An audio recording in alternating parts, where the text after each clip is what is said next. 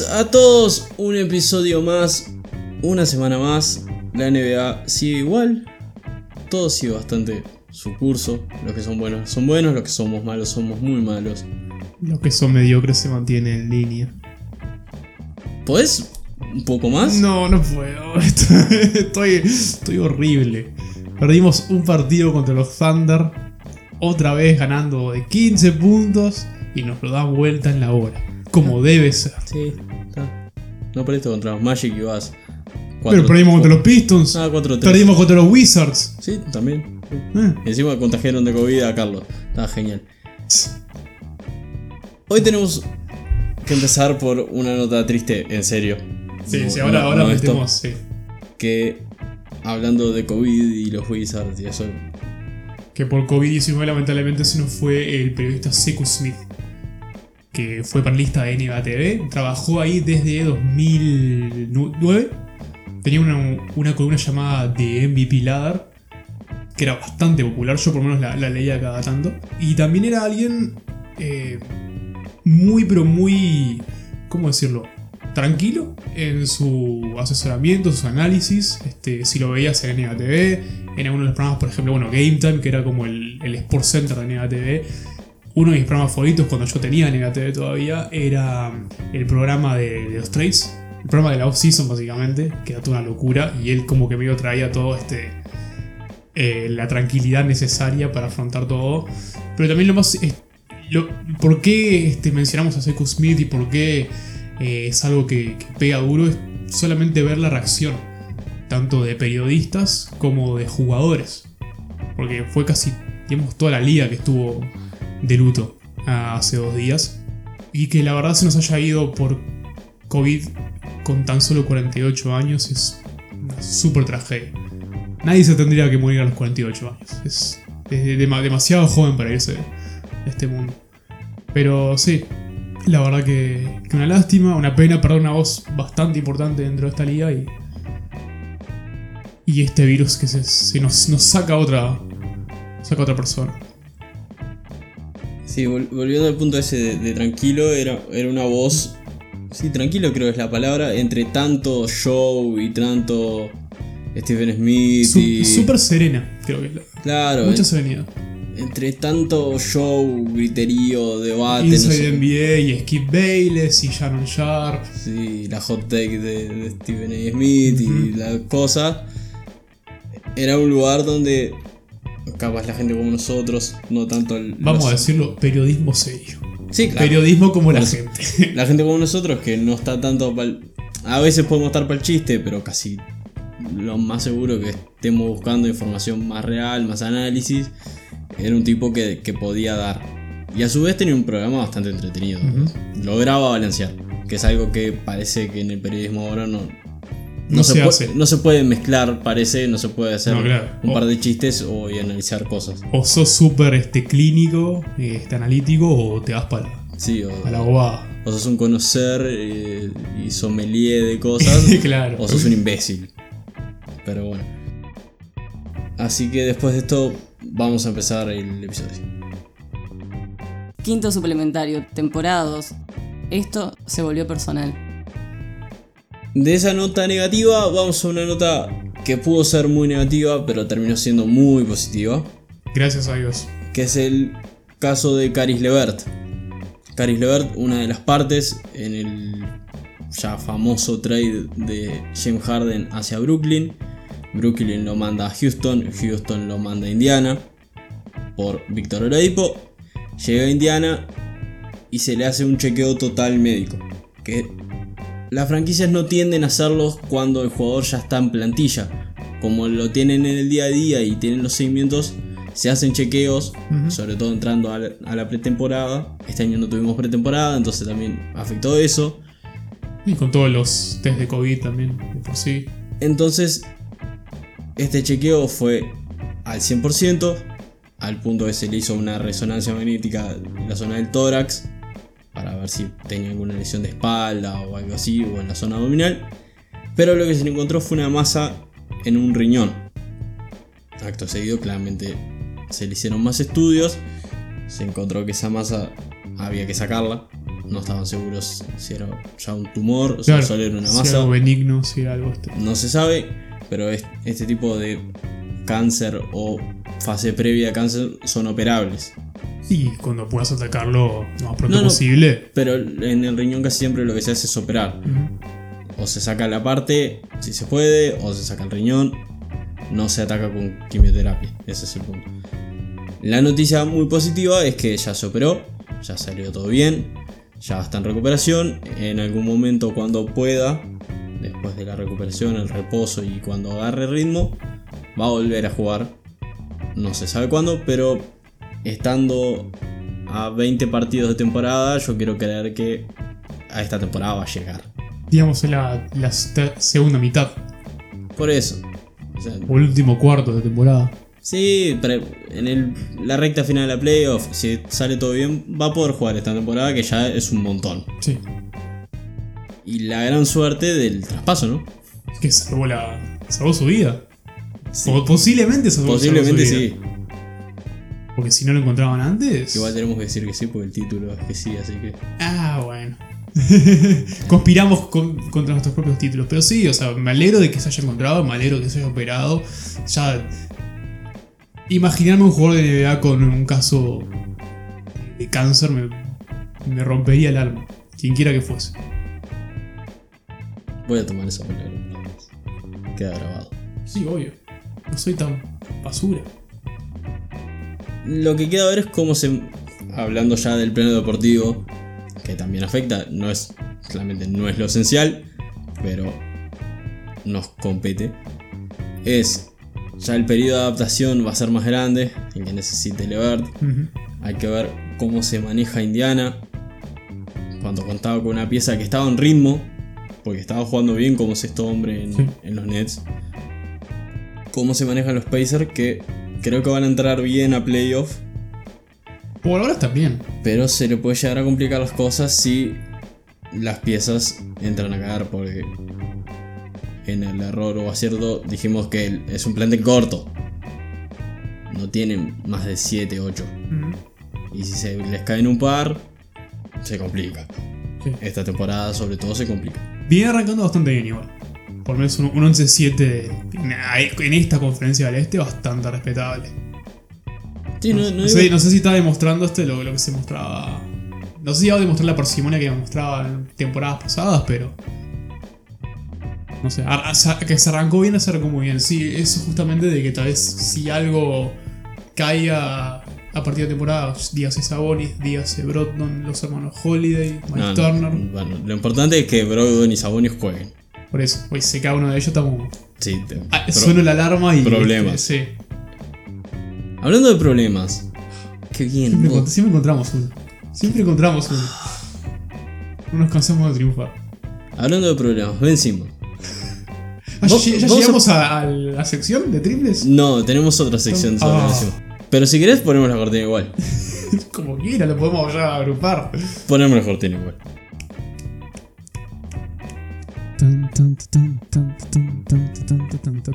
Eh, vencimos. Eh, les vencimos de los Sixers. Eh, les vencimos con sus triples. Ven y los triples se llevan. Eh, les vencimos con sus triples. El bueno de Ben. Nosotros lo defenestramos. Muy seguido. Sí, Demasiado sí, to- seguido. Todos lo saben ya. Pero, pero, este año.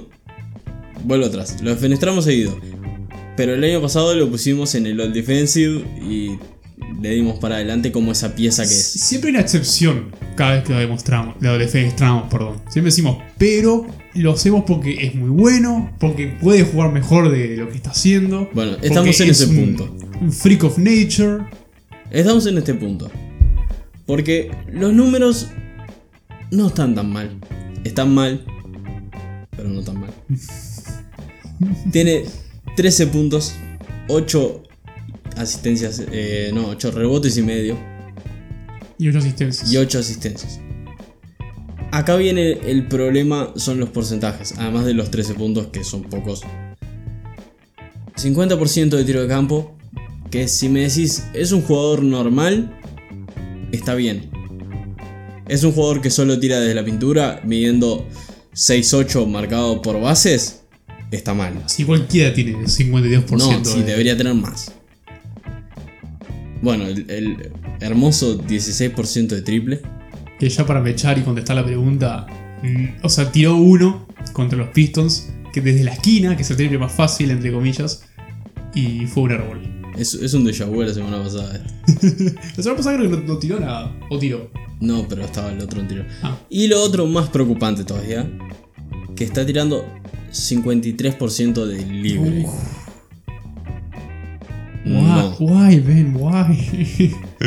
Entonces, volvemos, los números no están mal, salvo los puntos y los porcentajes, sobre todo el, el libre. El tema son, de vuelta, lo de siempre, lo que decimos toda la vida, que los números fríos te dan una ayuda, pero no dicen nada. Es que 13 puntos no está bien. Yo, o sea, me gustaría que aumentara los puntos y que sacrifique el porcentaje de tiro. De que haya, no sé, un 46%, 45%, pero que sean 18 puntos por partido. Que si va al aro la meta. Claro. Porque esto parece la temporada rookie de ver. Volvemos, el problema son las sensaciones. Se lo ve en cancha y los Sixers son buenos, con Doc Rivers están jugando bien, están ganando partidos, Joel Embiid jugando como un MVP, posible MVP. o por lo menos pelea de. Está jugando como All NBA número, equipo número uno. Las piezas que llegaron se metieron bien al, al equipo titular. Sin adaptación, sin pretemporada. Gran mérito de Doc Rivers. Que escaparon con una victoria contra los Lakers. Este, en la hora, anoche. Pero lo ves y el mismo problema siempre. Ahora tira. Pero es, también es un paralelismo a Yanis. Como tira una vez cada tanto, no tiene confianza. Preferiría que metiera uno de 8 todas las noches. Pero por lo menos se te das cuenta ahí que lo intenta. Está, pero va a entrar en ritmo y en algún momento van a entrar. Claro. Y, y en algún momento ese 1 de 8 va a pasar a ser 3 de 8. O 4 de 10. No está mal. No es un tirador, pero bueno. Y el tema es ese.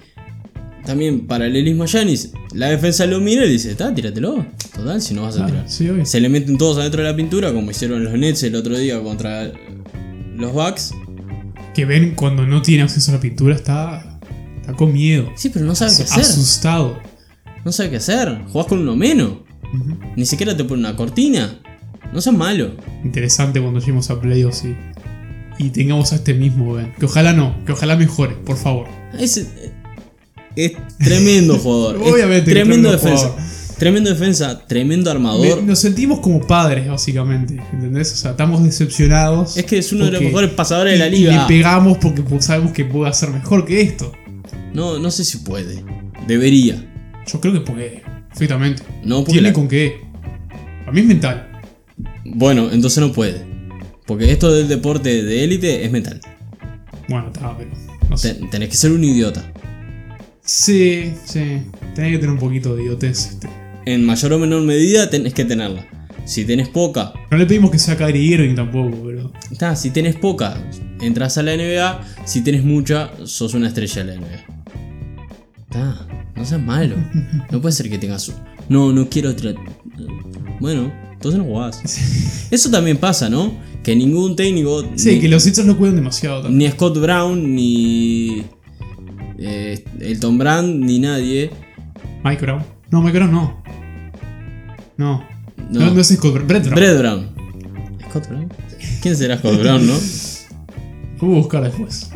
Y nos sorprenderemos. Ni Brett Brown, ni Elton Brand, ni ahora Doc Rivers, ni nadie ha tenido los huevos. ¿Mori le dirá algo? Mori que venía con todo este. La, la fórmula de- del éxito de tirar triples de Sí, Houston. pero también es la pintura. Son las dos que tiene Mori. Entonces, yo, para yo pensé que una, era una venía con la otra. O sea, No, no, son, los dos puntos. El tema es ese. Que como es tan bueno armando y en- tan bueno defendiendo, sobre todo por esa ventaja física que tiene, además de, de la capacidad de robo y, y de poner tapones y correr la cancha, alguien lo tendría que haber sentado y dijo, mijo, te desbloqueé la cabecita, no juegas más.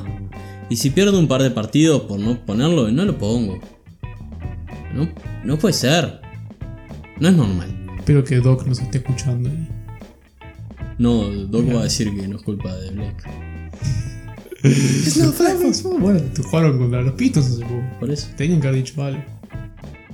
Unas oportunidades perdidas. Una y otra Como vez. siempre. La vida es un cúmulo de oportunidades perdidas para los chistes fáciles.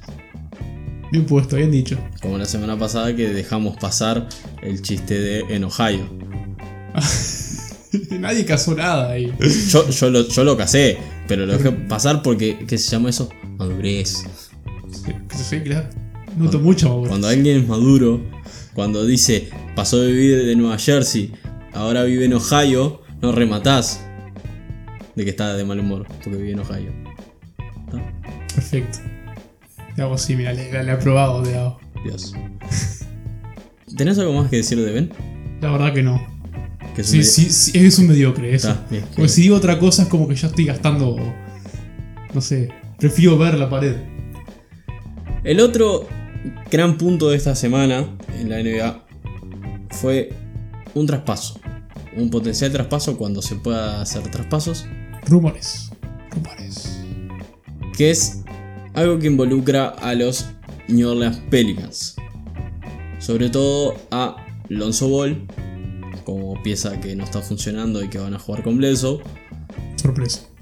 Y a JJ Redick, como jugador veterano tirador que cualquier contender querría para ir a jugar a playoff.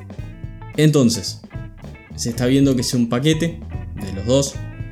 Lonzo, último año, cobra 11 millones. JJ Redick cobra 13. El problema es que ninguno de los cuadros que podrían sonar se pueden llevar 22 millones. 24 millones. Para manchar los contratos. Sí, tenés que dar un máximo. Lo que sonó fue Golden State Warriors. Tienen que dar a Wiggins, sí o sí. Y Wins viene jugando relativamente Sí, bien. ahora están en la isla de Wiggins. Estamos que en la isla de Wiggins es un defensor increíble. Estamos esperando a ver cuándo se termina esa Ah, da, da un par de semanas. Esto, esto está grabado, eh. Yo te creo, pero esto está grabado. Sí, bueno, si agarramos esta. Entonces hay que sumar a alguien más. Otro equipo. Otro equipo que se lleve. Si Golden State lo que en realidad quiere es a JJ Redick, que es lo que supongo que quiere. Pero estarían preparados para sufrir el colateral con Lonzo. Pero si metes a un equipo más ahí. que se lleva Alonso, alguien que necesite un base o cambiar de base. Nosotros tenemos una, una idea que es la que más o menos circula aprovechando el rumor de Golden State y todo, que sería la más viable. Claramente hay que agregar eh, picks del draft Exacto. para un lado o para el otro, hay que ver más o menos, algún swap, algo para endulzar, pero vamos a los jugadores y a los contratos, que es lo que importa.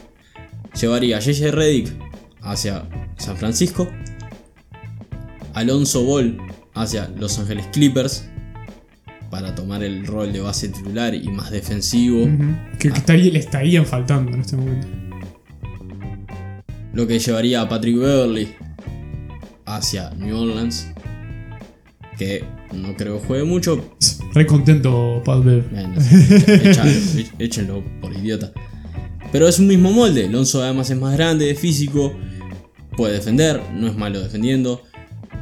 Es un gran armador y un gran pasador. No te va a tirar mucho, pero si tenés en cancha ya a Ibaka, a Kawhi, a Paul George, No necesitan a otro tirador. necesita una pieza. Y además lo que le daría a Alonso, es decir, doy un paso atrás, con más calma, capaz que mete más puntos, mete 10, 15 puntos, porque se siente más arropado y más Exacto. relajado. Y no tiene que, digamos, est- estar a cargo de la ofensiva de los Clippers. Y la otra pieza sería Kelly Oubre, que es el contrato que machea porque gana 14 millones, hacia Los Pelicans. los Pelicans. El tema es que Kelly, eh, como llegó ahora, hay que esperar un poquito para moverlo.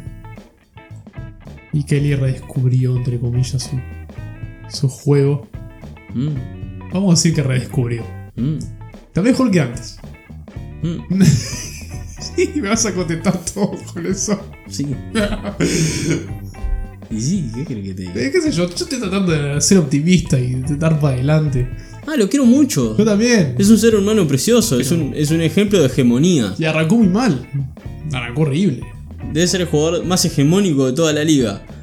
pero está jugando como el orto. Son dos cosas Es distintas. cierto.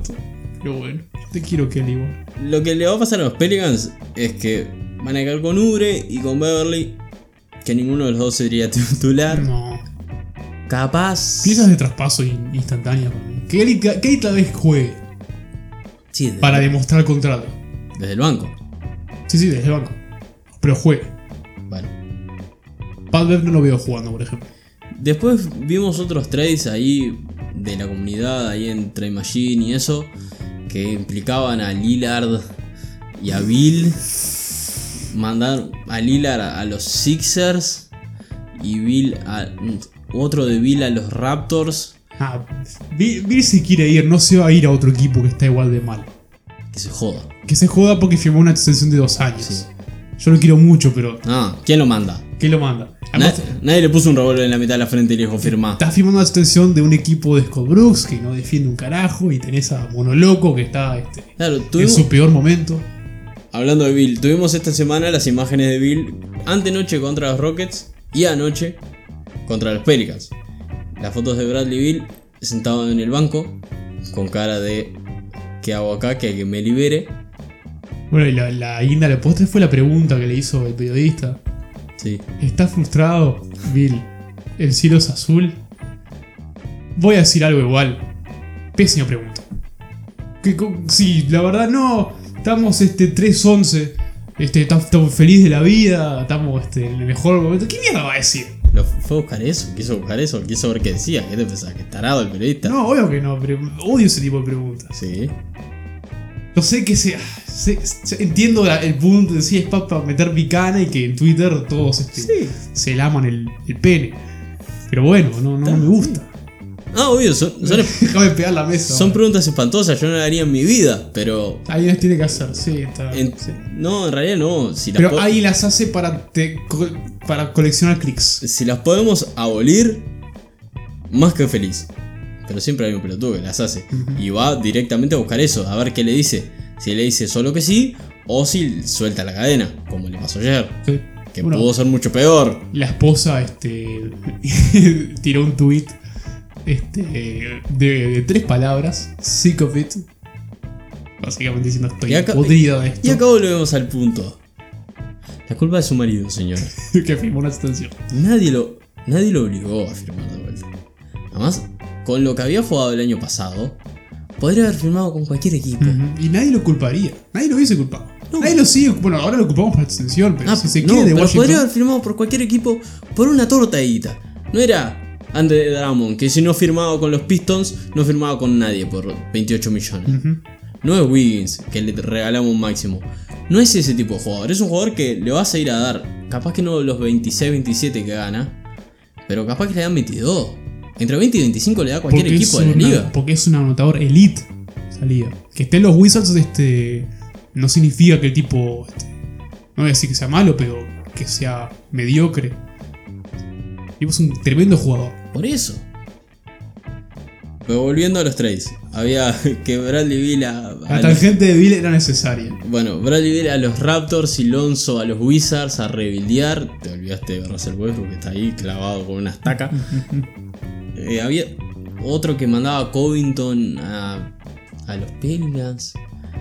Ah, porque los Blazers necesitan menos jugadores en este Claro, momento. por eso. No, no, no entendí. Gente que está para chacot.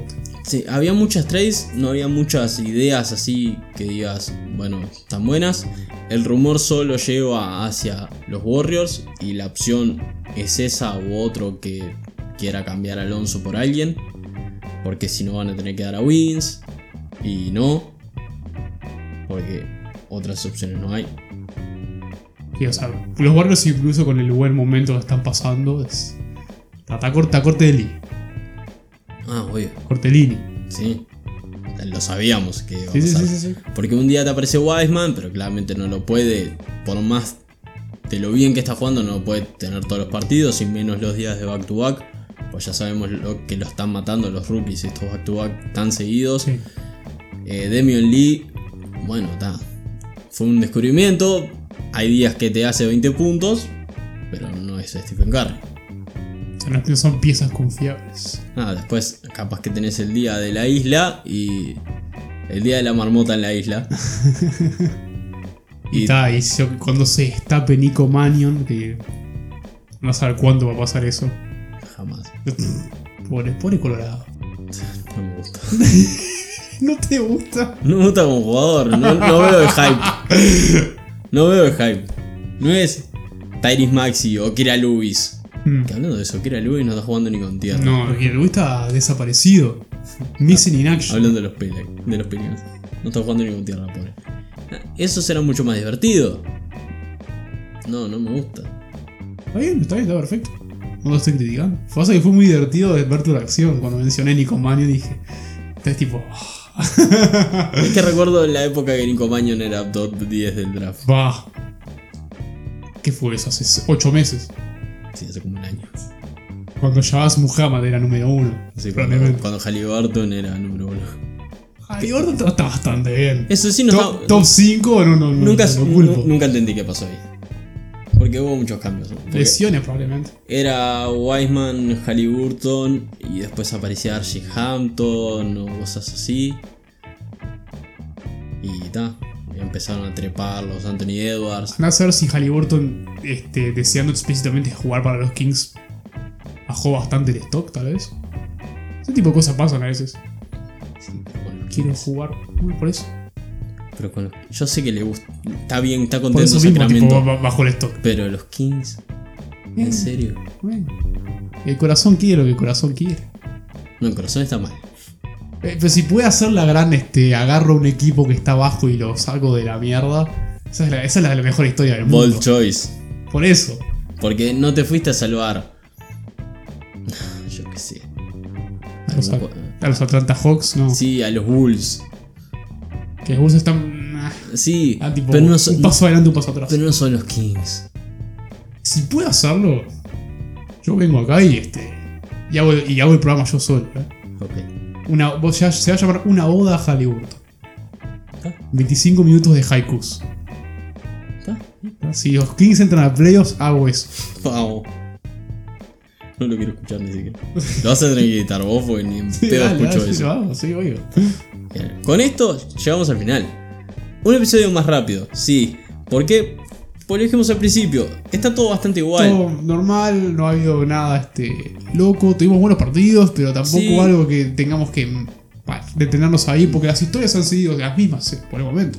Los malos son malos. Notable el sí Utah Jazz, que arrancó con todo. Está primero ahora este, en el oeste, con el mejor récord de la liga. Pero los estamos esperando. Yo por lo menos eh, los estoy esperando a ver qué pasa. Porque vamos 18 o 20 partidos. Sí es distinto de los Utah Jazz de años pasados, donde arrancaban Eso mal y daban tipo el gran paso en la segunda mitad de la temporada. Pero ya nos acercamos a empezar.